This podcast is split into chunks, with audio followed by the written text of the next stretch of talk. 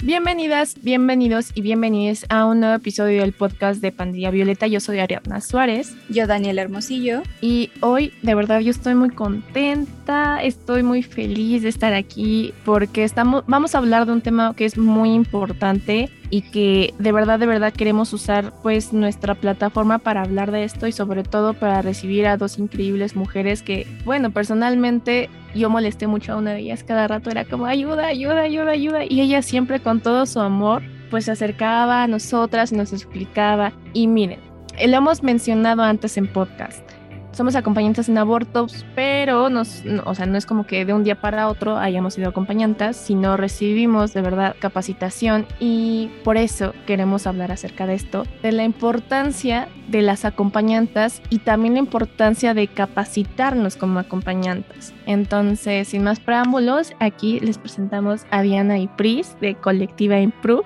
Hola, buenas tardes, noches. Muchas gracias por la invitación. Estamos muy contentas de, de, poder platicar un ratito. Gracias. Yo soy Priscila Alvarado, soy acompañante de aborto en México y también profesora o capacitadora de acompañantes de aborto en América Latina. Y bueno, pertenezco a la colectiva de profesoras feministas Improve y también a la super red de socorristas y acompañamiento LATAM, que bueno, de muchas formas colabora con Mamá Feminista, Miso Amoras y otras colectivas que a lo largo y ancho de Aviala acompañamos a mujeres que están en su proceso de interrupción gestacional. Y pues evidentemente no escogimos a estas dos grandes mujeres al azar, sino que empatizamos con ellas porque como ya lo dijo Ari, nos enseñan desde el amor, desde la paciencia y no solamente a nosotras, sino a cualquier mujer que quiera acercarse a formar parte de este proceso que también se acompaña desde el amor, desde la humildad y para nada desde el protagonismo.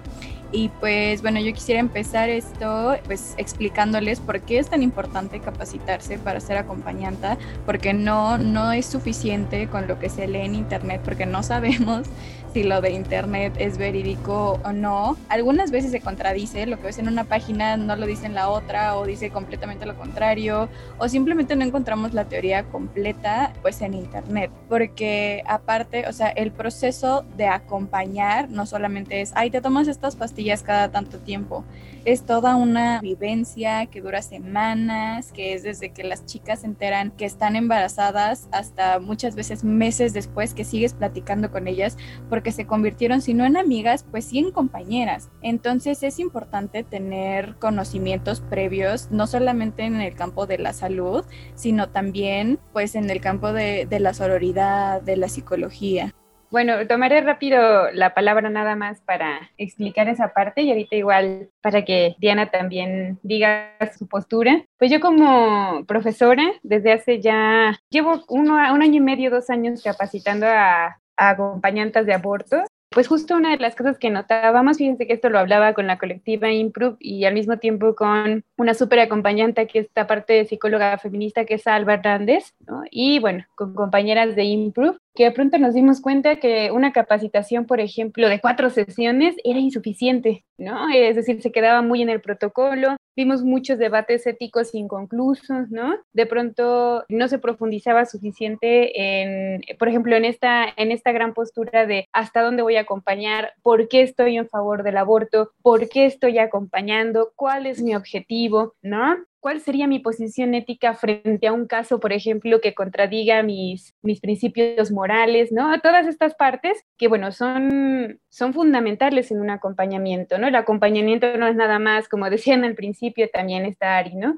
No es esta heroicidad, no es la gran heroína que va, no, en realidad no es así. Si bien hay que reconocer a las acompañantes, porque ciertamente es un, es un área del activismo poco reconocida en general, también hay que reconocerlas, pero es un trabajo colectivo, ¿no? Y bueno, de saber qué hacer durante las tomas, cuáles son los síntomas, eso es fundamental, ¿no? Es fundamental saber todo esto, pero no es lo único. ¿no? Y también es importante tener a una acompañante que tenga procesos, ¿no? De reflexión, que sea suficiente también en el sentido de, del análisis crítico de la realidad. Y como decía también Diana en una, pues digamos, en una, este, capacitación que tenemos interna en Improve, decía Diana, ¿no? Es importante aprender a problematizar, ¿no? De pronto la palabra, dice Diana, de problematizar o problema nos causa mucho ruido e incluso la podemos dejar de lado, ¿no? Sin embargo, problematizar la realidad como acompañantes de aborto, yo creo que incluso tendría que ser casi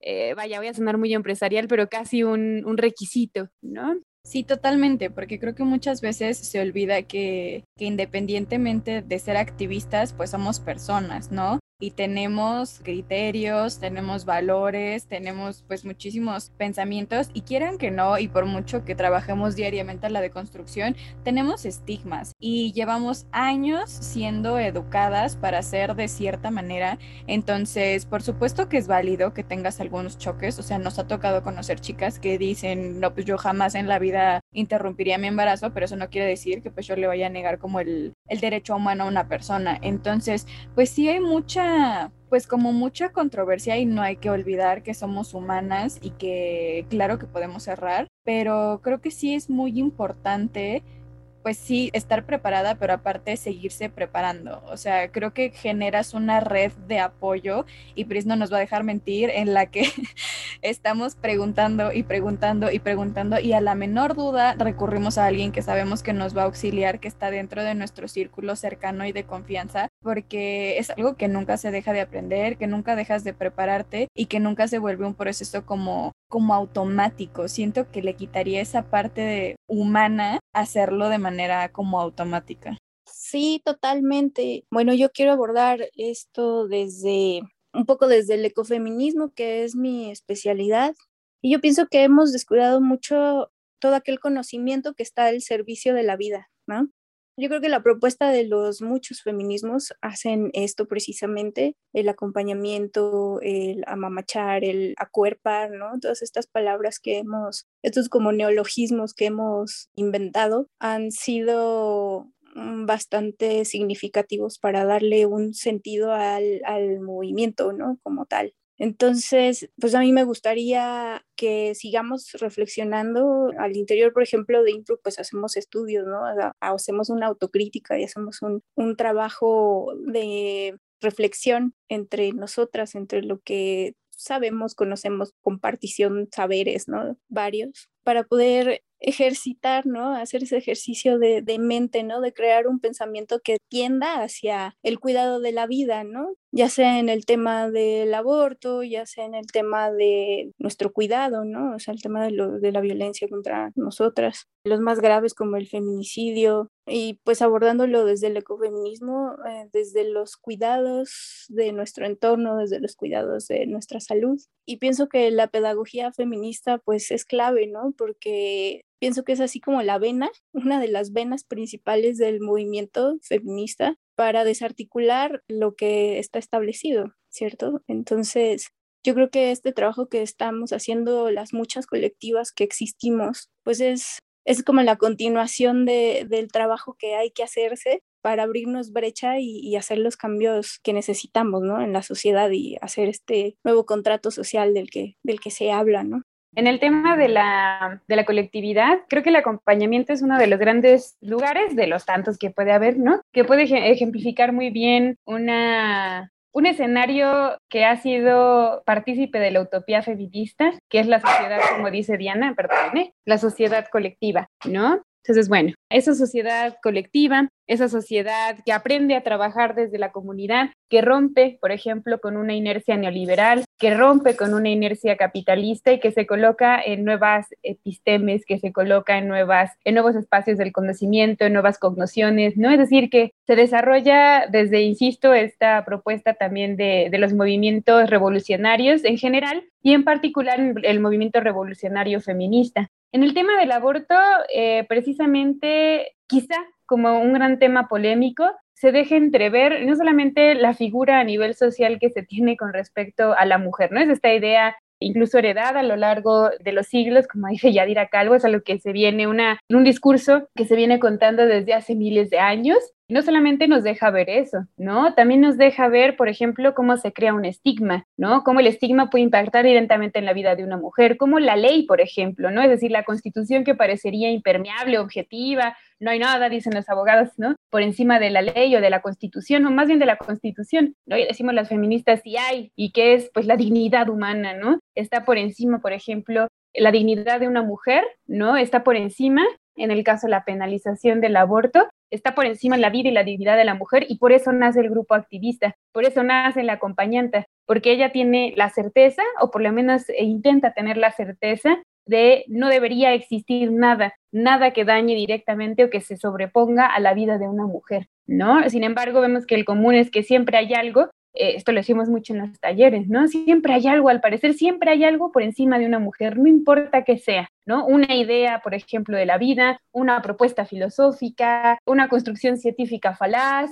eso no importa, no nos interesa ni siquiera conocer la historia. Yo doy por hecho, ah, la semana 12 llega el alma al cuerpo, ya es este, inimaginable el aborto. Oye, ¿sabes de dónde viene eso? No, Ah, pues un señorito llamado Papa Pío IX, por ejemplo, ¿no? Ah, ¿cómo crees de hace cuántos siglos? Pues más de tres, ¿no? Ah, ¿cómo crees? Sí, entonces es una, una percepción judio-cristiana, ¿no? Y luego estamos capacitando chicas y ellas no conocían ¿no? Ni siquiera tenían en su, en su imaginario que esto tenía una, repercusión de hace tantos siglos y que se tomó en una, en una ciencia que es más bien patriarcal, que es más bien del poder también de la, de la construcción económica y de todos estos poderes hasta fácticos en algunos casos, y se, se aplica como un hecho científico que difícilmente podemos comprobar, ¿no? Difícilmente se puede comprobar a qué número de semanas llega el alma al cuerpo, ¿no? Bueno, es que quien asegure esto estaría cometiendo una aberración, por decirlo menos, ¿no? Pero vemos cómo la Constitución se, se basa en ello, vemos cómo hay mujeres enjuiciadas por ello, vemos cómo la sociedad estigmatiza y vemos también mujeres en su proceso que llegan después de la semana 12 sintiéndose pero culpables, ¿no? Sintiéndose las peores personas del mundo. Y ese no es otra cosa más que una consecuencia de, por supuesto, la violación directa de derechos humanos y sí, totalmente. Creo que parte de la labor básica de una, de una activista, de cualquier persona que se cuestiona, pues la base del sistema es estar lo suficientemente informada como para poder, si no desmentir estos mitos con la persona, pues sí ayudarle a cuestionarse y decirle justo esto que nos está comentando Pris, así de, pero sabes de dónde viene, pero realmente, o sea, ¿crees en el trasfondo de esto? ¿Crees tú o te lo han impuesto? Y pues eso también es acompañar, o sea, muchas veces no, no en procesos ya como tal de interrupción, pero es acompañar en la deconstrucción y en el cuestionamiento que es base para cualquier tipo de movimiento social. Se me vino totalmente a la mente cuando empezaron a hablar acerca pues de literalmente de tejer estas redes entre nosotras mismas, de aprendizaje, de acuerpamientos, en realidad de una empatía que solamente entre, entre nosotras mismas las podemos tener. Y encontré esta frase en Facebook que se me hizo súper bonita y por eso la compartí. Y dice, cuando una mujer acompaña a otra en su aborto, en realidad hay toda una red de saberes y afectos de mujeres involucrados. Y sí, o sea, no solamente en los abortos que hemos acompañado Dani y yo, sino también están como los, los procesos, las chicas que hemos vinculado a otras colectivas, ¿no? Para empezar ya sabemos qué hacer, para empezar ya sabemos a quién decirle, porque antes era como de, ay, es que este, sabemos que lo puedes hacer y que no te vamos a juzgar, pero realmente no sabemos cuáles son los pasos a tomar, ¿no? Entonces, da una sensación como de seguridad, saber que estás acompañada realmente. O sea, yo sé que le puedo decir cualquier día a Pris una duda y me la va a responder, como ya dije antes, con muchísimo amor, de la mejor manera posible para que yo pueda entender qué hacer y también lo hemos hecho, este, lo ha hecho Dani, lo ha hecho este, Gaby, o sea, lo han, hecho muchas de nuestras mujeres de nuestro círculo, ¿no? Y entonces es que no solamente en cada proceso que hemos acompañado ha estado PRIS, ha estado las mujeres que estuvieron alrededor de PRIS, ¿no? Están las mujeres de Latinoamérica que también tienen este, pues esta red de apoyo en el que justamente pues si una chica de otro país necesita ayuda y dice, oye, es que no puedo conseguir miso porque en mi país está súper criminalizado, entonces, ok, no te preocupes, vemos con esta colectiva y nos hablamos y pa, pa, pa, pa, pa. Entonces, realmente es, es que yo sí lo veo así como una cadenita humana donde nos tomamos de las manos y desde ahí también resistimos. Es que lo han dicho muchas veces y lo han dicho muchas personas, pero, pero es que es cierto, o sea, venimos de saberes ancestrales. ¿Quiénes han investigado pues las cosas que nos conciernen? Las mujeres. A los hombres les hemos valido vulva por siglos, o sea, es tan así que hay datos de medicina de mujeres que salieron apenas este siglo y de, medicina me refiero a anatomía. Entonces, ¿quiénes son las que ven las cosas que nos conciernen nosotras? ¿De dónde sacamos todos estos test que te puedes tomar para aliviarte, cosas que te pueden reconfortar? Las mujeres. Entonces, realmente es un saber colectivo y no sé, yo me siento muy querida, no, no sé cómo describir el sentimiento, pero me siento acompañada por mujeres que seguramente ya están muertas y sus hijas están muertas y sus nietas están muertas porque fueron siglos atrás, pero lo que ellas hicieron, lo que ellas dejaron para que nosotras aprendiéramos, es lo que me hace pues poder hacer todo lo que hago ahorita. Ah, qué interesante. Sí, claro. Pues existe, ¿no? Hay un legado histórico, hay un legado que se quedó ahí, que las historiadoras han recuperado y que nosotros hemos adoptado. Incluso hay otro elemento que yo creo que es este sentido de justicia que todos tenemos, o sea, el ser humano en general, al que tenemos que apelar siempre, o sea, nuestro espíritu siempre va a buscar una vida digna, ¿no? Y, y yo creo que esos elementos son los que nutren también el movimiento feminista, pues para seguir adelante, ¿no? La cosa es que hay que ser conscientes de que nosotros estamos igual abriendo brecha para quienes vienen atrás, ¿no? Así como hubieron muchas antecesoras, muchas mujeres detrás de nosotras, colocando los cimientos, ¿no? Más firmes para que nosotras estemos en donde estamos. No hay que olvidar eso nunca, ¿no? O sea, ya hay un saber y ya hay una construcción de hacia dónde podemos ir con nuestras ancestras y ahí tenemos que seguir el camino, ¿no? Para las que vienen.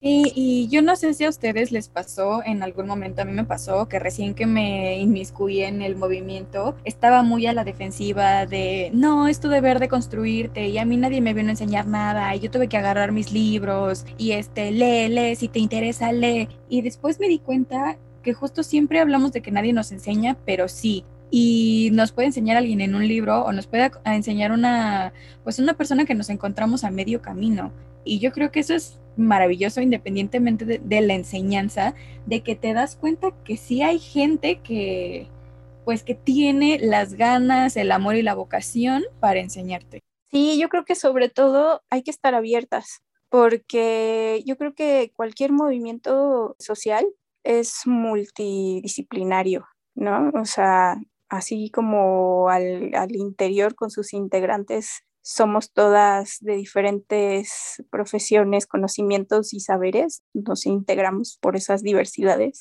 Yo creo que también vale la pena estudiar los demás movimientos para complementar todo lo que pues pueda ser, llegar a ser necesario en esos antecedentes, en esos resultados que ya han quedado plasmados en la historia, para aprender de eso, para aprender de ellos mismos. Inclusive yo me atrevería a decir que hay que aprender del enemigo también, ¿no? No hay que descartarlo, no hay que rechazarlo, sino que a veces adentrarnos para saber dónde está parado y dónde es en donde pues más le duele.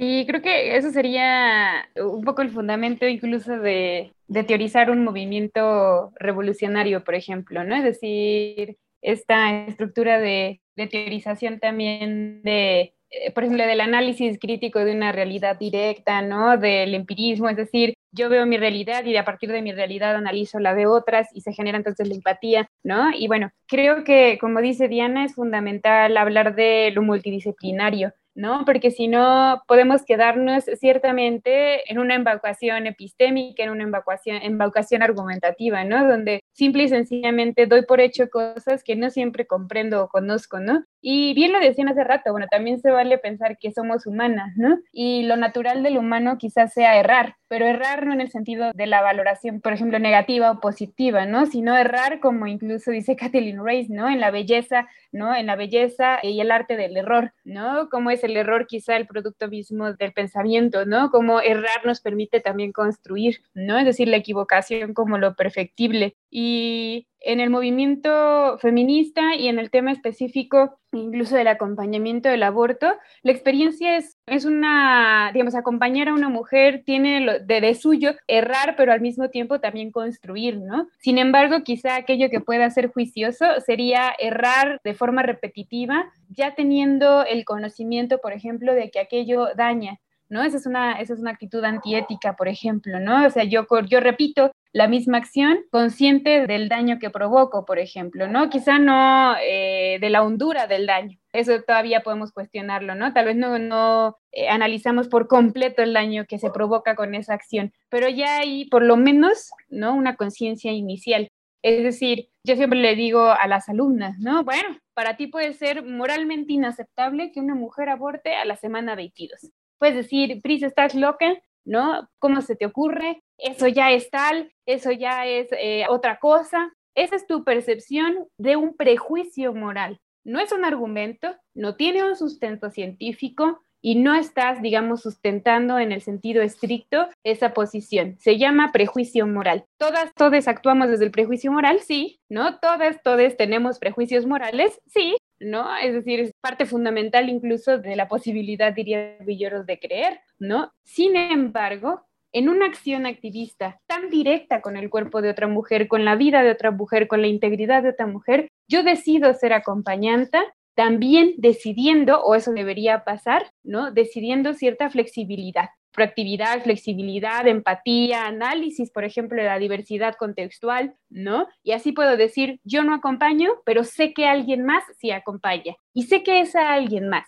acompaña o esa colectiva acompaña y que la mujer y las mujeres a las que han acompañado están bien, sanas, seguras, tranquilas. Es decir, se les ha dado un acompañamiento, ¿no? Integral. ¿Qué quiere decir esto? Yo ya tengo un saber, ya tengo un conocimiento. Negarle el acompañamiento a una mujer con todo eso detrás, eso es ser una actitud antiética y eso sí provoca un daño directo. Por eso, quizá la importancia, lo decimos desde Improve permanentemente en Socorristas Latam, la importancia de la acompañante que permanentemente, como decían ahorita, se está cuestionando, ¿no? Que dices, oye, yo hace dos años me acuerdo que tenía esta postura en el feminismo y hoy la he cambiado. No es que te lamentes por haber tenido esa postura, ¿no? Es que tienes la capacidad de decir, la he cambiado. ¿Por qué? Porque he trascendido, por ejemplo, ciertas posturas. Porque hoy tengo más información de un tipo que de otra porque hoy puedo sustentar esto y también puedo falsear, por ejemplo, una hipótesis que tenía antes, ¿no? Entonces creo que eso es importante también en las mujeres que quieren ser acompañantes, que desean serlo, cuestionarse por qué lo deseo, cómo voy a acompañar y también hasta qué punto voy a tener una propuesta ética y hasta qué punto también no. Ay, de verdad, me encantan estos, voy a decir foros, porque pues en realidad no estamos en un espacio físico como tal, ¿no? Entonces no es como que podamos grabar en el estudio, que más quisiera. Pero estos foros me encantan porque siempre, siempre hay mujeres que nos enseñan y que nos, de verdad, nos dan tanta información que nos nutre. Y es que es justamente lo que comentabas, Pris, darnos cuenta de las otras realidades que viven las demás personas. Y personalmente eso es algo que a mí me llevó a tomar la decisión de decir, sí, yo me uno a la capacitación para ser acompañante, ¿no? Porque más allá de mis convicciones personales, creencias religiosas, whatever, yo sé, o sea, los hechos científicos son estos y yo no puedo imponerle a nadie más mis creencias. Entonces dije, es que si yo soy activista, puedo hacer esto también de manera que impacte mi activismo, porque esto también es resistencia. Y es que, hemos dicho un poquito antes, los abortos no es solamente el día que sucede, pues, el proceso, la toma de, medicamentos, ¿no? El aborto va desde el momento en que la persona, la, bueno, la mujer o la persona gestante decide no, no tener el producto. Desde ese momento empieza el aborto y acaba hasta semanas y meses después. Y entonces nuestra labor estar con ellas durante todo este proceso y es una carga tanto física como emocional, porque pues estamos también sometiendo a nuestros cuerpos a métodos para finalizar este embarazo, pero claro, de manera segura con el uso de medicamentos, usando el protocolo que justamente gracias a ustedes tenemos, pero pues a veces los nervios, la inseguridad y los prejuicios, pues como que se nos pueden meter en la cabeza y justo lo que comentabas, Pris, de mujeres que se sienten mal de abortar a la semana 8, a la semana 12 o a la semana que sea, ¿no? Y es nuestra labor decirle, mira, sabes que no te preocupes, o sea, la decisión que tú estás tomando está bien para ti, ¿no? Eso por un lado y por el otro, los diferentes métodos para llevar a cabo el proceso, los antianalgésicos, los antiinflamatorios y también tener una breve como, pues sí, historia clínica, ¿no? Porque siempre es como de, pues un poco preguntas incómodas porque sabemos que a lo mejor la chica no está, pues en realidad no está como tranquila, pues la mayoría de las veces está nerviosa y no quiere estar respondiendo como cosas de sí, tuviera operación, sí, ta, ta, ta, ta, ta, ta. Pero pues son cosas que nosotras tenemos que saber para poder acompañarlas de la manera correcta, porque pues nosotras que justamente somos acompañantes, cargamos con esa responsabilidad de asegurar que va a estar bien y de acompañarla en el proceso y de acompañarla si algo no sale bien, justamente porque lo platicábamos antes, ya nos pasó que una chica tuvo que repetir de nuevo la toma de medicamentos y la primera vez fue como, es que, ¿qué hacemos? Le decimos que se las tome otra vez o no y pues obviamente le tenemos que decir, ¿no? O sea, no, no era ético dejarla así y que no se tomara el medicamento y que el producto siguiera ahí, ¿no? Entonces, es un constante aprendizaje y es un, con, no quiero decir una carga, porque yo no, o sea, no me pesa, lo hago con mucho amor, pero realmente es un trabajo. Es un trabajo y también creo que es mucho trabajo emocional y un trabajo de análisis incluso de cuestionar las violencias. Esto que a continuación voy a decir, evidentemente tengo la autorización de la chica que lo vivió para compartirlo, si no de ninguna manera sería ético pues comentarlo en público, pero me llegó una chica con 13 semanas que como ustedes sabrán en la Ciudad de México a partir de la 12 pues al menos en instituciones públicas no te lo pueden practicar y llegó muy dañada y muy insegura de incluso, o sea, ella estaba segura de que quería interrumpir el embarazo, pero estaba insegura de si realmente lo iba a hacer, por lo que le dijo una médica mujer ginecóloga cuando le dijo, es que pues ya tengo 13 semanas. Le dijo, pues ¿quién la manda a esperar tanto? O sea, como si fuera súper fácil y vas y pides a McDonald's tu combo, dos abortos por favor. O sea, viene con un proceso pues muy complicado, social, de salud.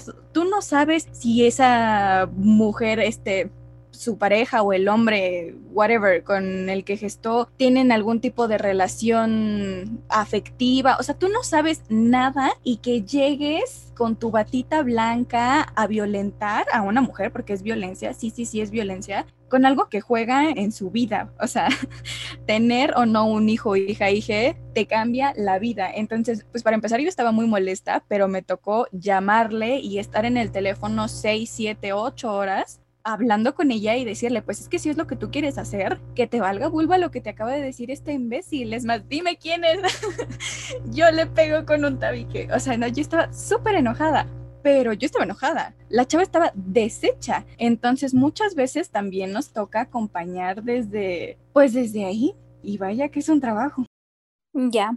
Acá en algunos de los talleres que, que al menos yo doy, sí trabajamos el efecto de las injusticias y de la indignación que nos provocan estas situaciones para transformarlas en ya sea amor, acompañamiento, eh, una actitud pues de acción que no implique que los, las emociones se nos salgan del, de control por los beneficios que trae, ¿no? El aprender a transformar esta rabia, estas, estos enojos en acompañamiento también, por ejemplo, creo que es muy clave para poder hacer la transformación para con quienes son violentos, ¿no? Que de alguna manera cumple en algún momento dos funciones. La primera función es que ayudas a resolver el problema de una manera pues más organizada y por otro lado, y sin quererlo, por así decirlo, le muestras al violentador cómo se deben de hacer las cosas a manera de cachetada con guante blanco, ¿no? Por decirlo de alguna manera. Entonces, a mí se me hace súper importante empezar a platicar desde los feminismos, desde las resistencias civiles, desde las resistencias feministas o desde la no violencia, lo que significan, lo que implican y los beneficios, si se puede llamar así, que nos pueden traer este tipo de trabajos internos porque se tiene que estudiar muy bien, se puede malinterpretar.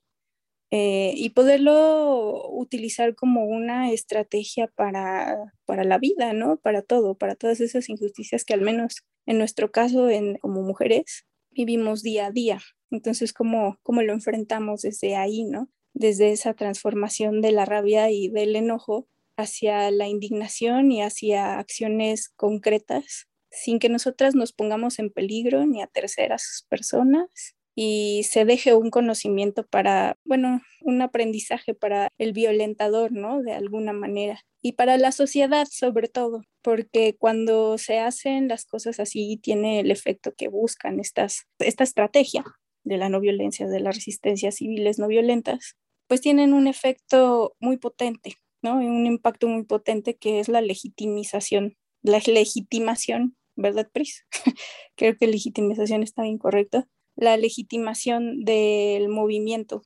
¿no? Ahí nadie nos puede decir nada, ahí nadie nos puede señalar de, de lo hicimos mal, lo hicimos de manera violenta, lo hicimos, o sea, al contrario, ¿no? El quien se va a ver siempre en la lupa del resto de la sociedad van a ser los violentadores. Entonces, pues yo lo dejo ahí como para seguirlo platicando y masticando en otro momento, porque es un tema que, digamos, a simple comentario, como como en este espacio que pues, nos requiere poquito tiempo, pues nos queda corto, ¿no? Y es súper amplio y es de mucho cuidado y de mucha introspección, de comprender hacia dónde van este tipo de estrategias y cuáles son sus impactos en los movimientos sociales.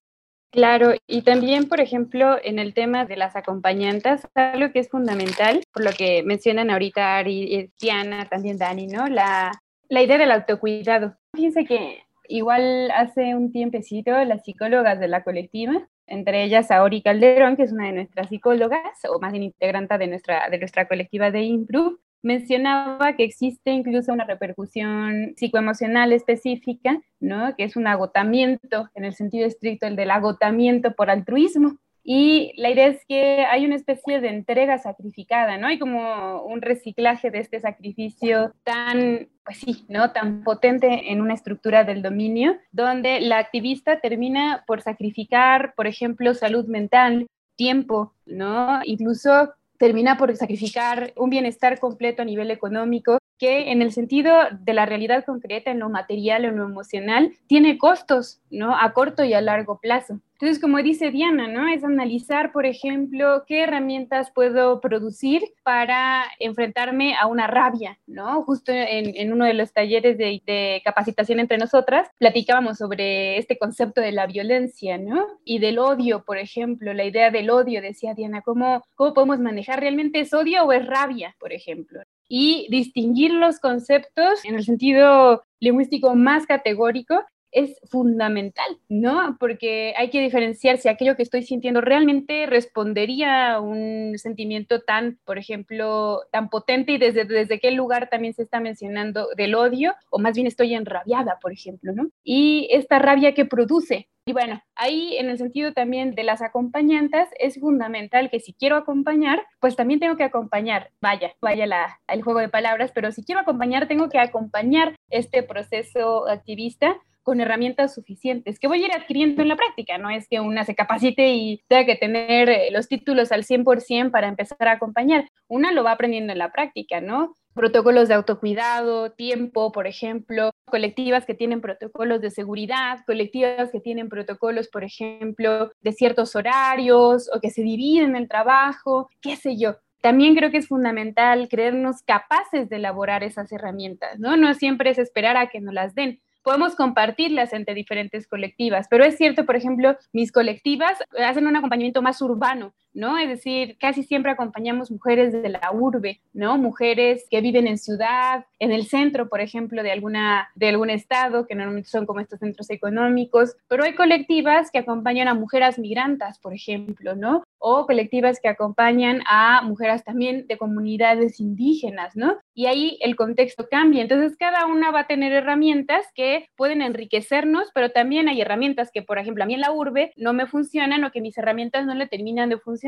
a una acompañante que acompaña a migrantes, por ejemplo, ¿no? O a mujeres en situación de migración, o a una acompañante que acompaña a mujeres indígenas, ¿no? Porque, pues, digamos, el contexto responde a otras cosas. Lo que sí puede implementar y que hemos difundido ampliamente en las redes latinoamericanas y nacionales e internacionales es el fomento al autocuidado, ¿no? Es decir, la acompañante tiene que autocuidarse también. No es que la salud mental sea este ideal de ya la tengo, soy feliz, plena y no hay más, ¿no? Es un proceso también y es un vaivén, pero procurar, por ejemplo, tener un acompañamiento psicológico, feminista, procurar, por ejemplo, también tener la capacidad de visualizar mis horizontes y mis límites en esos horizontes, ¿no? Hasta dónde puedo, hasta dónde tengo, hasta dónde debo también, ¿no? Entonces, bueno, esto es imprescindible. En este sentido, por ejemplo, que comparten la experiencia de esta mujer, es que a una no termina de enrabiarle la cantidad de violencia que existe en consultorios médicos o hospitales contra las mujeres, ¿no? En esta falsa autoridad, autoridad ficticia que una bata da. Sin embargo, como dice Diana, con esa rabia, ¿qué herramientas también puedo generar para cobijar a una mujer que vive esta situación y quizá la canalizo con una psicóloga feminista o si en mi colectiva hay una psicóloga, puede intervenir con ella? Y lo que estamos haciendo, como voy a estar parafraseando mucho a Diana, pero lo que estamos haciendo es precisamente trascender la violencia de ese agresor y colocar a la mujer como la prioritaria. Ah, gracias, Pris. Y algo que dijiste súper interesante es el tema de, de, las otras mujeres, ¿no? Hay, hay tantas situaciones tan distintas en donde podemos hablar de interseccionalidad, de aprender a estar en estos espacios de acuerdo al contexto, ¿no? O sea, no es lo mismo hablar de aborto acá en la ciudad que en una comunidad, ¿no? Rural en donde permea mucho el tema de las tradiciones, las costumbres, un machismo tremendo, la religión, ¿no? Y el poderlo abordar desde esa preparación que debemos de tener, desde la empatía, desde el conocimiento de otras realidades, también es súper importante. Entonces, yo creo que lo más valioso de acá es hacernos a la idea de que el conocimiento no termina y de que no podemos como individualmente saberlo todo, sino que el acompañamiento de otros conocimientos pues nos permite tener esta, estos alcances, ¿no? muchísimo más amplios hacia contextos tan diferentes y diversos, ¿no? Totalmente. Y a mí una palabra que me recalcitró, que dijo Fris, fueron los, los límites. También, esto me gustaría más abordarlo en el live, porque pequeño comercial, también hay un live con Improve, véanlo, escúchenos. Eh, me ha tocado acompañar procesos que son segundos procesos porque alguien acompañó, y estoy entrecomillando, desde el protagonismo sin tener en cuenta sus límites de conocimiento, sin derivar con esta idea de, ay, yo leí y yo puedo y yo te acompaño y lo pongo en mis redes sociales y pongo tweets, o sea, yo sé que como dijo Diana, probablemente tengo que trabajar esta rabia que me da pero no es posible que estemos jugando con la vida de otras personas por no saber poner límites. Debemos poner límites para nuestro autocuidado, pero también debemos, debemos saber nuestras capacidades y nuestros conocimientos. Y hay chavas que me han dejado de hablar porque les digo que fue egoísta lo que hicieron, que una mujer va a tener que pasar por ese proceso otra vez solamente porque ellas fueron egoístas. Y a mí no me importa que me dejaran de hablar, la verdad. O sea, creo que es algo que se tiene que decir, que se tiene que poner en la mesa, que se tiene que accionar, verbalizar y no basta con tener ganas de ayudarnos, se necesitan tener herramientas, preparación, bueno, vaya, yo que les cuento a ustedes, ¿no? Pero a nuestra audiencia y creo que es importante porque es la vida de otras mujeres miguas. Sí, les voy a poner un ejemplo de cómo no enfocarnos en lo que no nos va a traer una respuesta, digamos, contundente para el movimiento. Por ejemplo, imagínense que estamos en el 8M, muy contentas en la marcha, de repente llega alguien y rompe un vitral de una Starbucks o de una Adidas o de un McDonald's, bueno, lo típico, ¿no? ¿Qué pasa con el resultado de esto? Pasa que al día siguiente van a volver a poner estos gigantes, el vidrio, y se acabó. Si algún medio de comunicación lo transmite, a nosotras nos van a acusar de violentas y de etcétera, etcétera, ¿no? Lo que ya sabemos. Sin embargo, lo que perdimos ahí, o sea, lo que perdimos ahí en ese acto fue el foco hacia el verdadero opresor, que en este caso sería el patriarcado, sería el Estado en específico, el machismo, que si bien son entes que tienen como un origen en, el, en la abstracción, se manifiestan en, otros espacios, ¿no? O sea, hay que, hay que pensarle un poco por ahí hacia dónde vamos a dirigir el, el ataque. Ahora, en una crítica constructiva que nos encanta hacer al interior de Improv y sin ganas de crear una discusión más allá de aprender, ¿no? Nosotros estamos en la posición de señalarle a los demás los errores cuando nosotros también tenemos muchos errores. Eh, ¿En dónde estamos dejando esas fuerzas, esas energías? Si no es en la persona que, que necesita el apoyo, ¿no? En este caso, las mujeres que desean abordar. ¿Valió la pena tal vez el esfuerzo yo a veces cuando me ha pasado esta misma situación de que voy y le reclamo a alguien más, digo, ay, o sea, la verdad es que mientras más se lo dices, porque me ha tocado hacerlo muchas veces también, o sea, en el aprendizaje yo, yo entendí que mientras más le dices a una persona, más reacia se pone, más barreras ponen. Es mejor poner el ejemplo y enfocarnos en lo que realmente necesita de un apoyo que en oídos que no van a escuchar, ¿no? Entonces, yo creo que es algo que sí debemos de trabajar en los feminismos. No todos nos van a escuchar, ni todas nos van a escuchar. Y creo que vale más la pena enfocarnos en con quienes sí podemos trabajarlo. Finalmente, el movimiento avanza poco a poco. Yo creo que los movimientos tienen una, una línea de vida. Ahorita estamos en, los espacios de, de exigir, de protestar, de meternos a las legislaciones y sigue el paso de la institucionalización ¿no? Pero creo yo que sí nos hace mucha falta la reflexión para determinar y no perder de vista quién realmente es el oponente y quién realmente necesita el apoyo, ¿no? Y qué es lo que nos quita la energía para esto.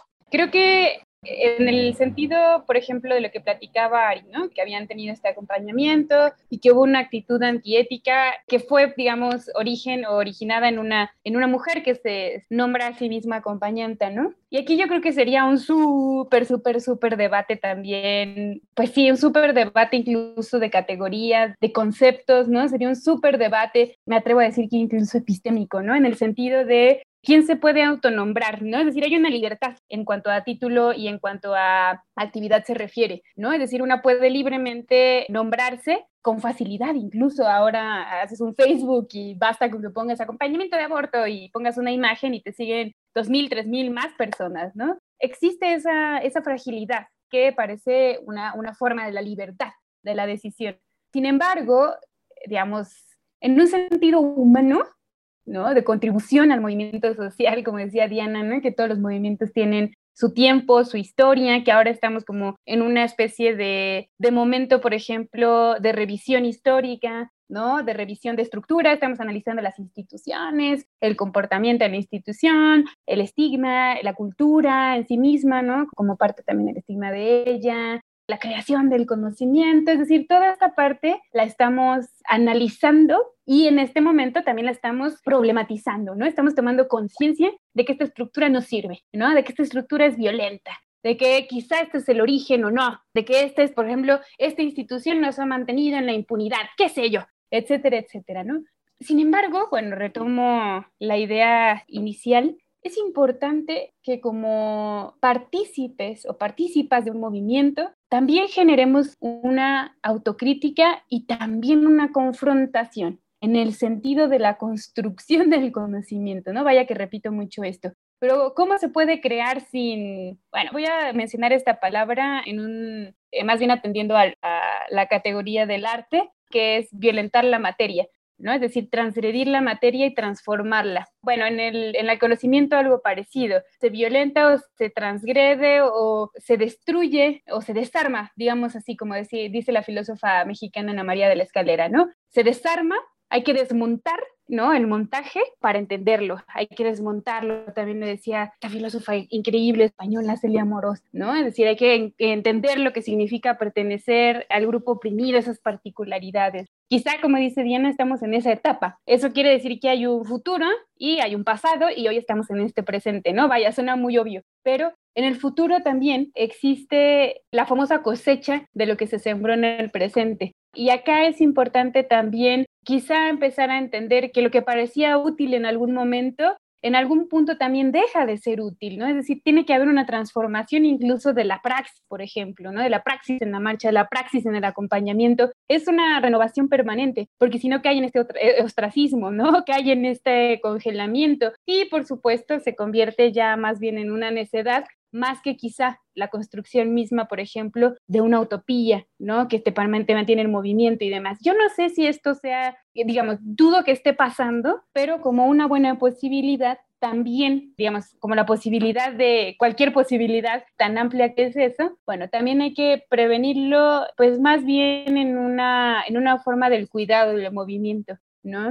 Reaccionar directamente a una actitud antiética no es incorrecto. Una enojarse y puede criticar directamente a su compañera, obviamente quizá teniendo una crítica más que de la confrontación directa del enojo y nos vamos a decir groserías, quizá eso ya no es suficiente, ¿no? Más bien criticar esta actitud antiética y decir lo que tú estás haciendo tiene estas repercusiones. Y bueno, a partir de ello también puedo proponer lo nuevo, ¿no? Ahora, si esa persona recibe o no, eso ya va más allá de nosotras, ¿no? Si esa persona tiene una recepción positiva y te dice, cierto, es verdad, esta actitud que tuve es, este, por ejemplo, incorrecta o, no fue suficiente o puedo cambiarlo y no había visto este aspecto. Y también puede decirte, ay, no, vete a no sé dónde y yo no te voy a hacer caso y bla, bla, bla.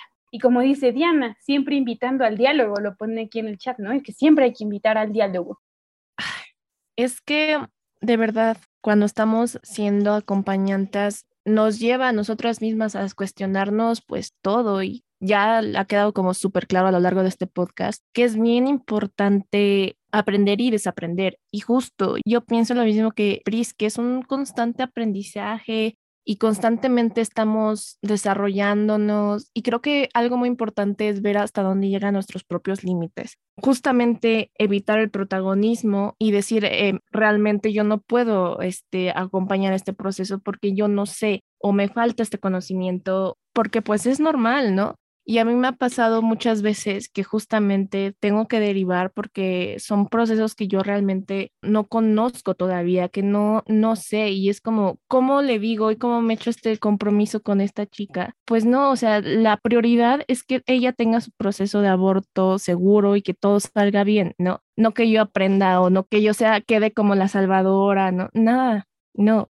Y creo que finalmente tejer estos y hablar acerca de esto que acompañamos es algo muy bonito porque nos estamos rebelando en contra del Estado y de todos los estigmas religiosos, socioculturales que oprimen nuestros derechos sexuales y reproductivos. Entonces, al ser acompañantes, tenemos que ser muy valientes, asertivas en todo momento y obviamente debemos de comprometernos a estar disponibles a cualquier hora del día y ser conscientes que no todas las mujeres y personas van a vivir el aborto de una misma manera. Entonces tenemos que ser neutrales y pues nunca invalidar lo que sienten. Una de las primeras cosas que yo le digo cuando una chica me contacta es como, eh, mira, es, totalmente válido lo que sientes. No tienes por qué tratar de ocultarlo o, al menos conmigo yo te voy a tratar de acompañar y voy a ser lo más amorosa posible, ¿no? Porque yo no quiero que tú te sientas reprimida. En este lugar no hay cabida para eso. Entonces,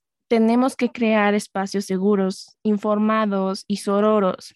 Y pues si les interesa tomar un taller o curso para justamente capacitarse como acompañantes o incluso conocer más acerca de este proceso, pues obviamente les invitamos a contactarse con la colectiva de profesoras Improve o también la colectiva Necesita Abortar, Socorristas y Acompañamiento Latam, Aborto Legal México, Aborto Seguro Sonora y Mamá Feminista. Pero pues aquí están Aquí están Diana y Pris. Entonces, pues primero que nada, gracias por todo este conocimiento que nos dieron antes, que nos han dado pues durante y el día de hoy. Pato, pato, macho. El macho de la semana es Vargas Llosa, un muchachón escritor que tuvo su momento en el siglo XX, finales del siglo XX, y que ahora no puede comprender que la añadidura de la E es más una propuesta política que una degradación semántica. Ay, no sé por qué. Es, ay, es que incluso si nos ponemos ya más a filosofar, digo, a mí me encanta lo simbólico y todo eso, ¿no? Pero es que el lenguaje ha sido establecido por hombres, por hombres, hombres blancos europeos, toda la vida, toda la vida. Totalmente, y un macho eh, escritor como, como este intelectual orgánico llamado Vargas Llosa, no se podía esperar menos de él. Exactamente, o sea, se sienten personalmente agredidos con una E. Entonces, a mí la verdad me parece gracioso. Creo que todas las personas que ahorita estamos utilizando el lenguaje inclusivo, de hecho, este, yo prefiero hablar más en femenino y después incluir las palabras con E, pero este, creo que tuvimos en algún momento como de un poco de rechazo, ¿no? Pero incluso ya cuando comprendí que lingüísticamente los lenguajes son sistemas vivos, cambian y se adaptan por, pues, como los vamos usando. Entonces, pues evidentemente no son inamovibles, van a cambiar y está bien que cambien porque se tienen que adaptar a las nuevas necesidades y a los pues, nuevos procesos, a las nuevas normas sociales. Es estúpido pensar que el lenguaje es incorruptible. Sí, totalmente. Yo creo que, está logrando su objetivo, que es incomodar. Me encanta cuando la gente se prende cuando ponemos una E, ponemos una A o una X, ¿no? Inclusive, porque realmente estamos logrando el, cometido de hacerlo, ¿no? Que es eh, llamar la atención de todos aquellos y aquellas y aquellos que estamos invisibilizados, ¿no? Y que se prendan me encanta, o sea, me encanta discutir con las personas. Cuando tengo mi momento de pelearme en el Facebook de eso, me encanta porque, porque digo, yes, lo estamos logrando. Y como muchas autoras dicen, muchas, mucha, mucha filosofía dice, y lo acaba de mencionar Ariadna, o sea, el lenguaje evoluciona, el lenguaje se adapta al contexto, ¿no? A la historia, a los movimientos sociales, ¿no? Es una manera de protestar muy simple y muy significativa. Me encanta el, el, simbolismo, el, lo que le provoca a la gente purista del lenguaje, ¿no? Que se espanta porque decimos eh, pero bueno, dicen, o sea, adoptan un montón de anglicismos que pues si nos ponemos así tan estrictos como quiere la RAE, que es una institución súper patriarcal, evidentemente, pues tampoco cabrían, ¿no? Los anglicismos. Por otro lado, pues pues se van luego, luego a la RAE y se brincan a la, a la Real Academia de, en México, ¿no? O sea, ¿cómo se llama, Pris? Bueno, la de, o sea, es, la misma institución. La Real Academia de la Lengua, ¿cuál? Sí, sí, sí. Porque también existe, ¿no? Y si nos ponemos a rascarle ahí un poquito, hay documentación, hay, hay estudios en donde, por ejemplo, el vistes, o sea, lo que mucha gente dice que es mal hablar, también es cultural y lo explican académicas y académicos, ¿no? Y la gente se burla desde el racismo, desde el clasismo, desde este imaginario eh, blanquecino que se creen todos, ¿no? Y, aspiracionista a ser blanquitos que no lo comprenden y no lo, no lo topan, así no, no, nomás no les entra en la cabeza que, como dice Rita Segato, ¿no? es un ejemplo que me encanta. Cuando tú te subes a un avión, o sea, desde México, te subes a un avión Aquí en México te subes blanquito, pero llegas a Europa y sigues siendo negrito, así que no inventes que tú sabes más, que tú eres más y tu supremacía chafa aspiracionista a ser blanquito, pues no, ni al caso, ¿no? O sea, muchas cosas que argumentar a esto. A mí lo que me encanta que comentabas, y ya con esto cierro, sobre el purismo del lenguaje, es que es un purismo selectivo, completamente selectivo de pongo mi dedo y esto sí, quito mi dedo y esto no, porque sanitizar no está en la RAE, no existe y todos los intelectuales, porque hay páginas en Twitter que ven que se encargan a, rascar sus tweets, todos lo han usado. Sirvienta no existe, pero ah, hay un pedo si dices presidenta, pero no hay un pedo si dices sirvienta. Entonces, no les molesta como tal el lenguaje, lo que les molesta es que está politizado y lo que les molesta es que lo utilizamos mujeres o personas no binarias. Entonces, pues a mí, a mí también me encanta, me encanta, me encanta, me encanta que la gente se pelee, porque esas son las pocas cosas que a mí no me molestan. Entonces, como de sí, señor, enójese, todes, todes, todes, todes, todes, y el señor vuelto loco, ¿no? Seguramente le da diarrea después de hablar conmigo, pero yo sí, todes, todes. Lo curioso es que, por ejemplo, si atendemos a la obra misma de Vargas Llosa como autor, podemos encontrar obras como La ciudad y los perros, y bueno, una diversidad entre, por ejemplo, todos sus ensayos literarios, ¿no? El viaje de la ficción, bueno, todos estos libros de, la obra de Vargas Llosa, que probablemente uno de sus libros más conocidos sea precisamente La ciudad y los perros, y encontramos violaciones sexuales gráficas. Tenemos violaciones sexuales, violencia sexual, violencia verbal, legitimación, por ejemplo, de la sexualización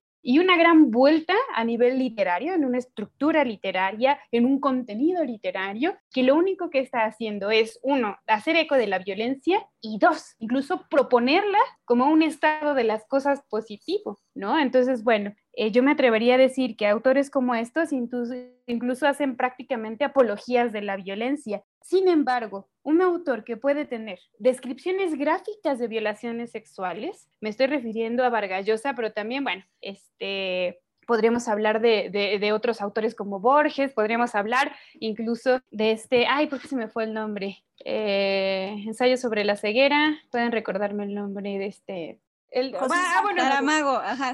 muchas gracias, muchas gracias. Exactamente. O el libro, por ejemplo, de Claraboya de Saramago, ¿no? Que fue una de sus primeras novelas y que literalmente en uno de los capítulos describe una violación sexual de un esposo a, a la esposa por venganza y aparte la plantea como el disfrute, es decir, la esposa, esta idea tan machista de que la, la mujer violada disfruta la violación, ¿no? Entonces, bueno, de pronto tienes estos autores, y vuelvo a Vargas Llosa para insistir en, el, en, este autor que específicamente hace algunas semanas mencionó la degradación del lenguaje y de la lengua por el uso de la E, ah, pero que sí pueden contener descripciones gráficas de la violencia sexual y esas no deben cuestionarse porque entonces empiezan con el pseudo debate, digo yo, ¿no? De que una cosa es el autor y otra es su obra. ¿No? Este famoso debate que, que, se tiene en letras todo el tiempo, ¿no? En los quienes estudian letras y literatura. Ay, el autor es una cosa y su obra es otra. No es cierto.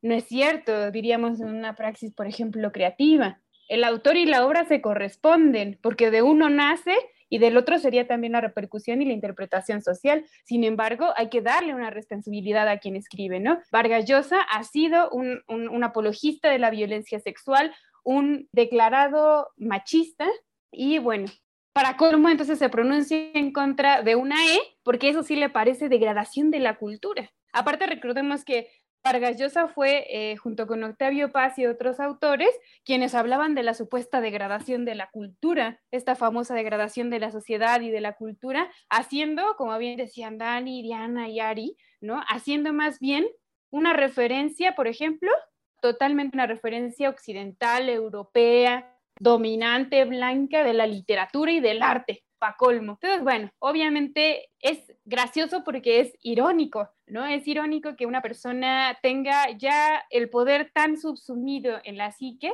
¿no? El poder tan subsumido en el, en el reconocimiento eh, social que pueda pronunciarse con tanta ligereza Ay, pues necesitaríamos otro podcast para hablar acerca de todo, todo, todo, todo, todo lo mal que han hecho muchísimos literatos, pues que realmente no son capaces de ver el poder que tienen sus letras, ¿no? Pero bueno, y seguimos con las recomendaciones semanales, pues obviamente les recomendamos la colectiva de profesoras Improve, están en Twitter, están en Facebook y están en Instagram, así las pueden encontrar. Y entonces recuerden que ellas no solamente ofrecen talleres para acompañantes en aborto, sino otro tipo de talleres de, literatura o de, este, de idiomas, me parece. O sea, de verdad, ustedes díganme. Ah, haciendo aquí promoción. Sí, sí, no, aquí es momento de, de sacar su, su promoción, su eslogan, todo, todo, todo. Ah, no, pues tenemos muchos talleres, tenemos talleres desde danza para adultas, inglés, francés, eh, sobre Excel, ¿no? Que híjole, cuánta falta luego nos hace que pasamos en, en, la secundaria, en la prepa de noche y luego cuando lo necesitamos, pues nada, ¿no? Obviamente los círculos de lectura, eh, los de PRI son geniales también en, escritura y, ortografía y bueno, todo lo que tenga que ver con literatura. En cocina también tenemos un, taller súper bonito de cocina. Eh, Brendita, que es la que lo lo imparte, pues hace recetas de temporada y veganas. Y así nos la llevamos, hasta de tarot tenemos. Uh, o sea, pásale a lo barrido. Aquí hay para todas. Sí, es. A mí me gustaría leer, como dijiste que podemos compartir el eslogan, este pequeño texto que se creó ya hace un año. Es muy breve, donde precisamente tratamos de abordar nuestro objetivo, ¿no? Nuestro objetivo, y lo leo así tal cual, es desplegar una oferta variada y amplia de círculos de estudio que hemos diseñado con una metodología feminista. La metodología feminista tiene como objetivo permitir un aprendizaje profundo, duradero y significativo. Así, trabajamos en improve colectivamente el autoconocimiento y la autoconciencia. Por ello, cada tema y cada clase se guían desde una ética y una pedagogía feminista, que a decir verdad, esta última, la pedagogía feminista es una materia de creación reciente, ¿no? Es una materia muy de este siglo y que sigue trabajándose. Pero a partir de ella damos puerta abierta a una individua llena de belleza, libertad e historia, para hacer que este mundo feo se vuelva bonito. Somos un proyecto virtual, en general somos virtual, en una dimensión de educación popular que a la comprensión general de la mujer sobre sí misma como una sujetórica, como una ser social, hasta la discusión comunitaria. Y bueno, por supuesto que seguimos la línea de la metodología feminista y colectiva con círculos de debate, análisis, mayéutica y exposición. En cada sesión buscamos potencializar las fortalezas y estimular un conocimiento más crítico, más allá de lo que decía Freire, pienso que, del pienso que es, acerca del mundo y de sí misma en el mundo y con él. Y así, bueno, lo que hemos logrado y lo que estamos buscando lograr es impactar y extender la teoría feminista en círculos de estudio abiertos, ¿no? Con esta diversidad temática incluso que les mencionaran, que superen los prejuicios y que se conviertan en centros de alegría. Y bueno, tenemos también como quizá uno de los grandes pilares dar a conocer los derechos de las mujeres y la praxis en la autonomía reivindicatoria, de estos saberes empapados de experiencias, emociones, sentimientos, miedos y deseos, ¿no? en este espacio de la educación, en un taller de cocina, en uno de literatura, en uno de ecofeminismo, en uno de Excel incluso, en uno de danza, en uno de idiomas. En estos espacios la educación es para la decisión, para la liberación y por supuesto para la curiosidad vuelta a epistemología feminista. Y ese sería pues eh, nuestro objetivo, de eso se compone Improve. Pues sí, la verdad, o sea, un aplauso al trabajo titánico que hacen, un reconocimiento y pues las admiramos. Entonces, como última recomendación semanal y esta recomendación de las increíbles invitadas que tuvimos el día de hoy, tenemos la canción Equidad de Connie Isla y Connie Isla es una cantante, actriz, vegana, activista, ambientalista y que también lucha a favor de los animales, radica en Argentina. Entonces, aquí les dejamos la canción para que la vayan escuchando y la vayan pues a escuchar a su plataforma favorita. Y pues bueno, yo ya me estaba tomando un tecito porque, porque el chisme se puso bueno. Pero eh, esto fue todo por hoy. Recuerden que seguimos platicando con ellas en el live. Lo más seguro es que haya salido antes el live que esto. Así que si por algo no han visto el live, es momento de hacerlo. Sin más, por el momento, yo soy Daniel Hermosillo. Yo soy Ariadna Suárez. Y despidámonos de nuestras invitadas. Yo soy Diana y Cris. sí, digan adiós, digan adiós. Gracias, adiós. Muchas gracias. Ahora hay que hacerla, pero en otro lado con el último árbol el último río envenenado, el último pez pescado. Solo entonces el hombre descubrirá que el dinero no se come.